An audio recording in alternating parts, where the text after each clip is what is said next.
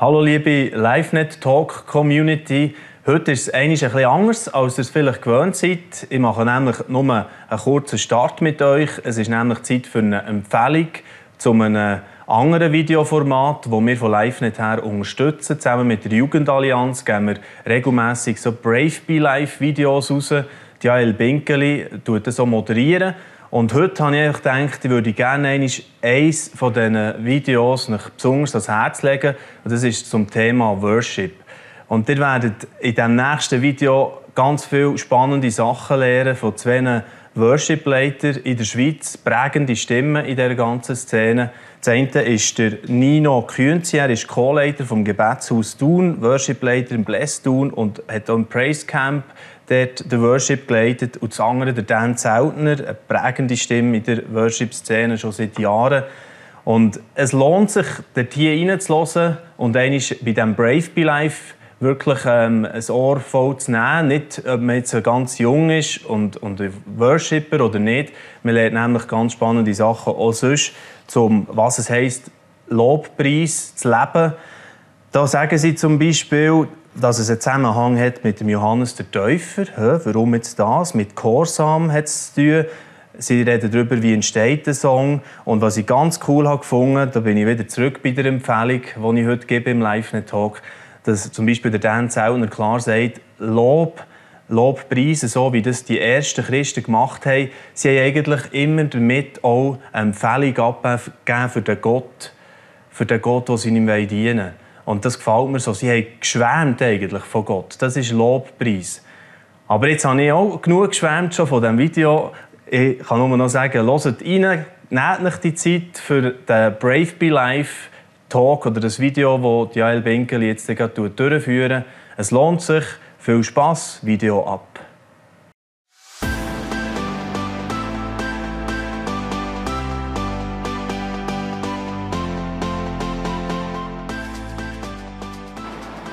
Hey zusammen, herzlich willkommen zu einem neuen Video von Brave Be Life. Vor kurzem bin ich über eine Studie gestolpert von Tobias Feix, wo er junge Christen über ihr Glaubensleben hat befragt. Und sie haben in dieser Studie gesagt, Generation Lobpreis. In dieser Befragung ist herausgekommen, dass unter anderem die höchste Zustimmung bei der Frage, was der Glaube stärkt, der Lobpreis, respektive der Worship, mit 64% Zustimmung war. In diesem Video möchte ich dieser Worship-Kultur von heute auf die Spur gehen.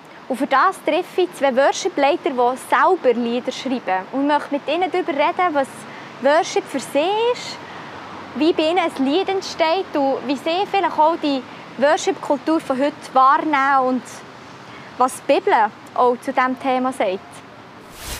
Als erstes suche ich den Nino in Thun. Er ist Sozialpädagoge in Ausbildung, ist unter anderem aber auch Co-Leiter vom Gebetshaus hier in Thun.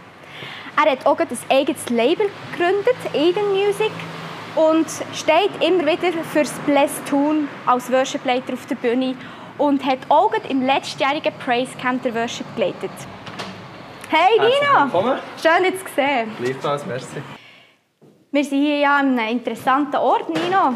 Also, wo sind wir hier überhaupt? Ja, wir sind im Gebetshaus Thun. Das ist hier ein Ort, wo wirklich Gebet und Worship wohnt, sozusagen. Mhm. Hier ist unsere Vision Tag und Nacht irgendwann Gott anzubeten. Oben haben wir Gebetsräume und unten ist ein äh, Bandraum, wo wir ähm, jetzt sogar runtergehen. Ich zeige dir das mal. Ist gut.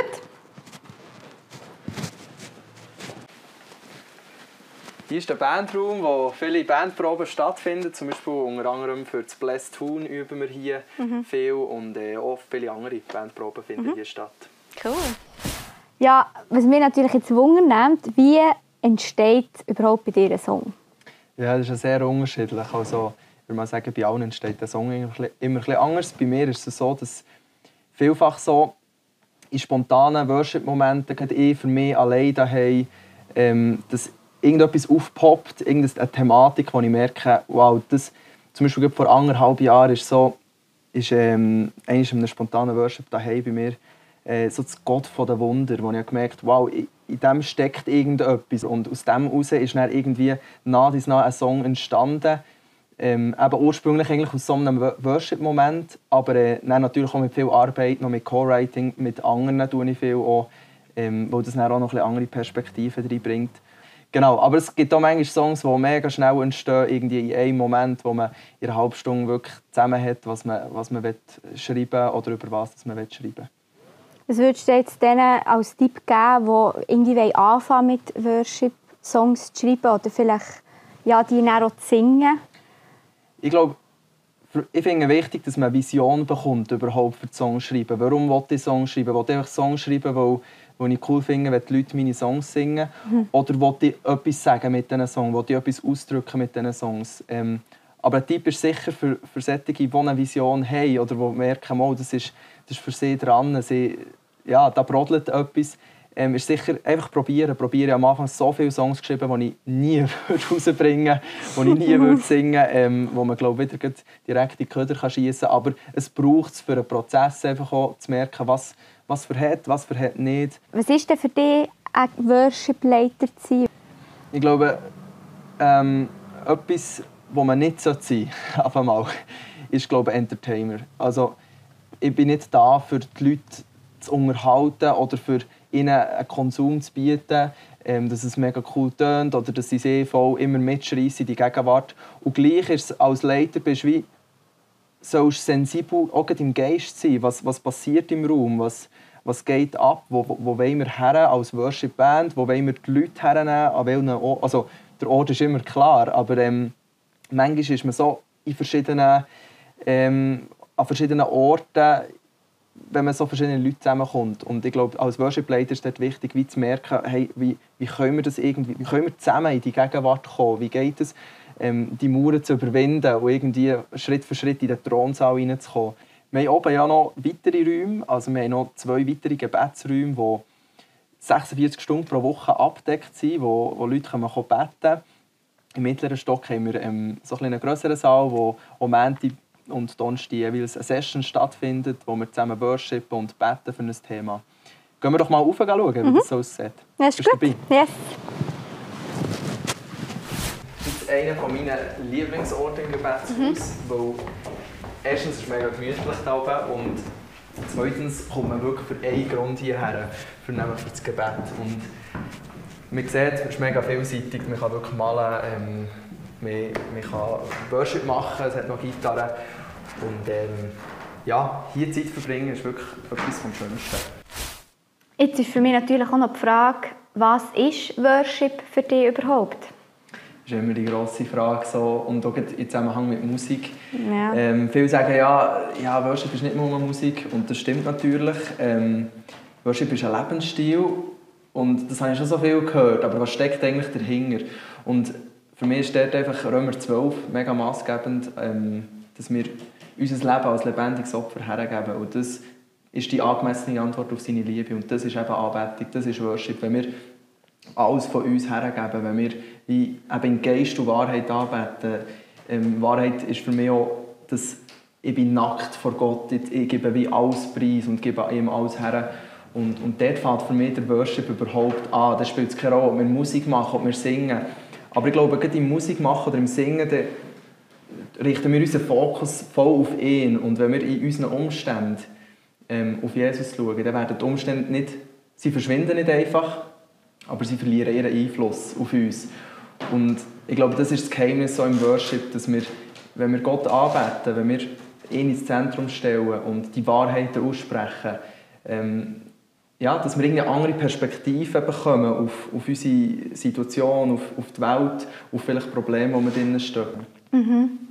Und äh, ich finde, du hast in deinen Liedern du einen Gott anbeten, ähm, wo man merkt, du, du liebst den Gott auch wirklich. Und für mich, oder mir stellt sich die Frage, was, was findest du, was wird für ein Gottesbild in der heutigen Worship-Kultur auch ein bisschen zeigt? Oder vielleicht zu viel zeigt, mhm. aber vielleicht auch ein bisschen zu wenig zeigt. Ja. Ich glaube, was wir ein bisschen verloren haben in der heutigen Zeit, ist so das, das, das Andächtig auch vor Gott, das Gott als Gott erkennen. Ich meine, niemand würde sagen, Gott ist nicht Gott, aber so viel tun wir in unseren Umständen verlassen wir uns nicht ganz auf ihn, dass er wirklich Gott ist. Und das ist für mich so ein wichtiger Satz geworden, dass ich sage, Gott ist Gott und ich bin es nicht.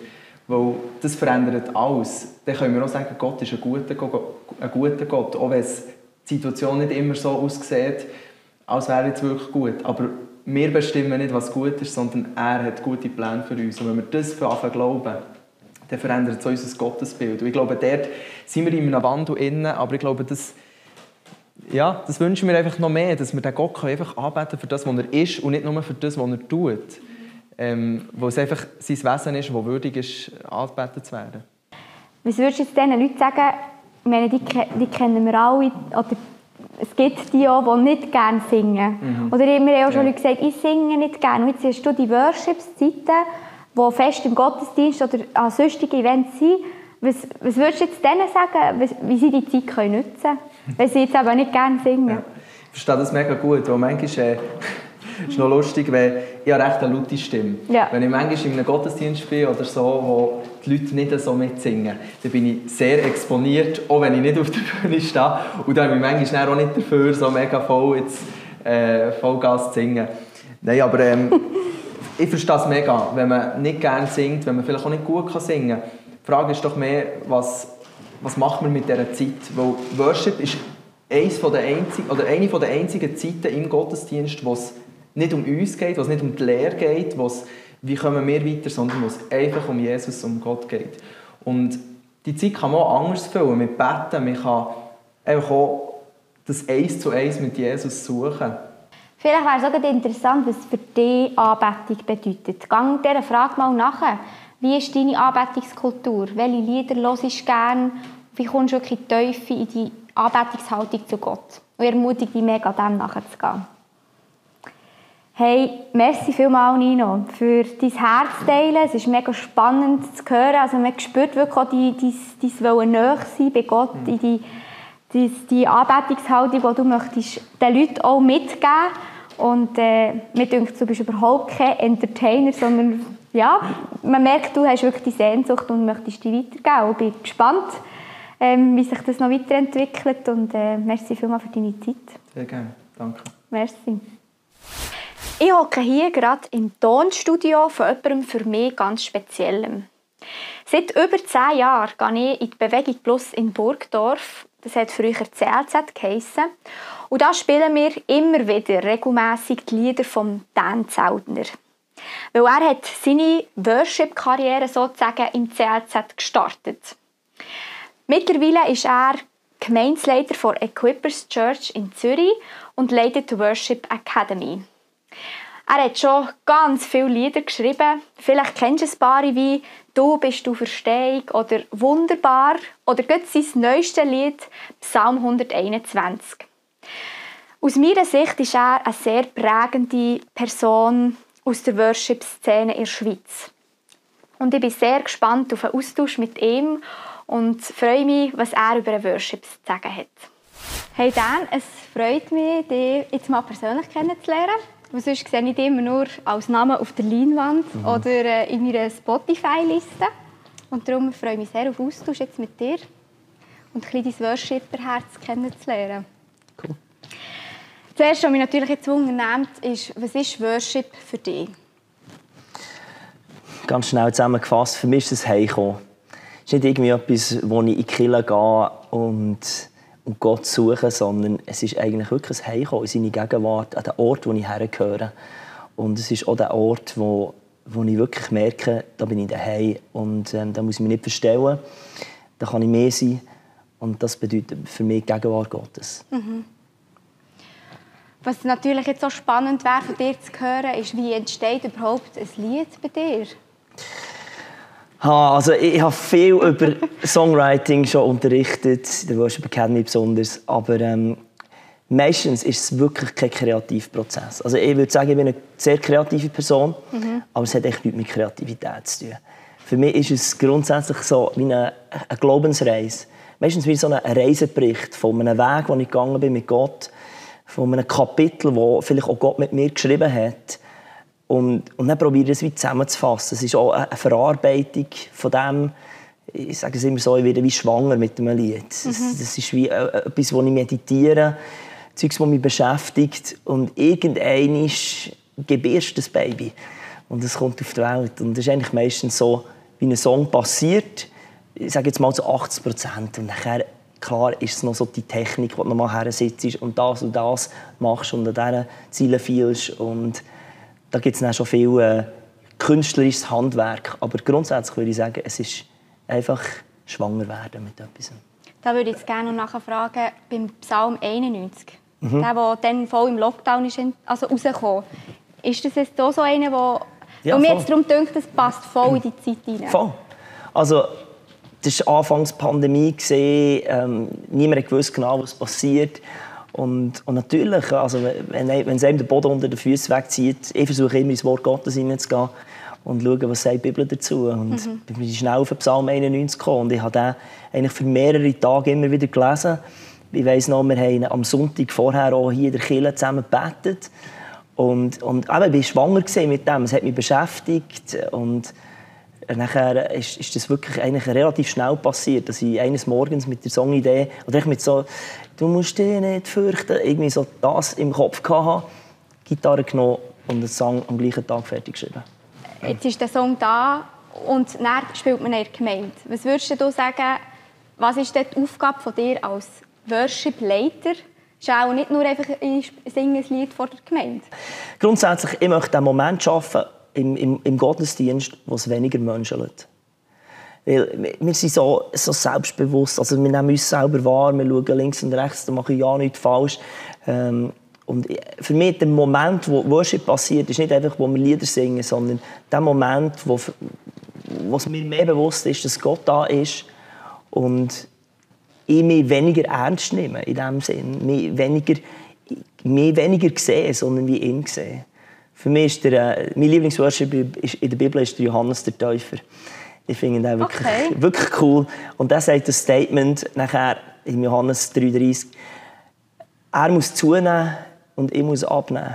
Oder eine andere Übersetzung heisst, er muss grösser werden und ich muss immer kleiner werden. Und das ist für mich der, eigentlich der Moment von Worship, ist dort, wo der Switch passiert. Wo, wo ich nicht so um wo sich die Welt um mich dreht, sondern wo es um mich geht. Und ich, ich liebe Johannes den Täufer. So. Also für mich das, als Worship-Leiter speziell das war, er war wirklich ein komischer Typ. Der war in der Wüste, gewesen, hat sich da so mit einem Kamelhaar äh, Mantel angezogen, fetten Ledergürtel und ein paar Heugümper in, ähm, in Honig getaucht. Ja. Und, und dann noch in der Wüste rumgeschrauen. Ähm, wirklich so, ihr Schlangenbrut, kehrt um, das Reich Gottes ist nahe. Und er hat mega die Aufmerksamkeit auf sich gezogen. Und, und ehrlich gesagt, ich versuche als Worship-Leiter die Aufmerksamkeit auf mich zu ziehen. Von, von den Leuten. Weil, wenn, wenn ich die Aufmerksamkeit nicht habe, dann kann ich die Leute auch nicht mit auf den Weg nehmen. Und nachher, eben, innerhalb des Set muss der Switch passieren, wo ich abnehme, wo ich weniger wichtig bin und eben Gott zunimmt also die Bühne ist da, dass ich kann, das mit den Leuten sehen, dass mit den Leuten besser hören und sie easy mit auf den Weg kann gehen. Mhm. Und dann den Moment schaffen, wo, wo er grösser ist als mir. Das ist für mich der Moment des Worship. Das finde ich ein spannendes Bild, mit dem Aufmerksamkeit zu sein, für dann wieder die Aufmerksamkeit Gott zu geben. Der Johannes, an den hätte ich jetzt nicht gedacht, wenn ich die Frage hätte gestellt hätte, was sagt die Bibel über Worship? Also da habe ich wirklich als letztes gedacht. Mhm. ähm, darum frage ich dort weiter, was sagt, oder was sagt die Bibel sonst noch über Worship? Ja, natürlich mega viel. Ähm, für mich so die höchste Form von Worship, die, die Bibel beschreibt, ist wahrscheinlich der Gehorsam und Treue gegenüber Gott. Und ein gutes Beispiel für mich ist der Abraham. Der hat das Wort auch, auch zum ersten Mal das Wort Worship gebraucht, wo er eigentlich auf den Berg gehen, um seinen einzigen Sohn, den Isaac, zu opfern. Und ich glaube, in, in, in unserem Leben gibt es immer wieder die Momente, wo wir einfach Gott gehorsam müssen sein Und das klingt manchmal so unspektakulär und da braucht es keine Liedli dazu. Und es ist nicht ganz die Form von Worship, die wir in der, in der Kirche führen.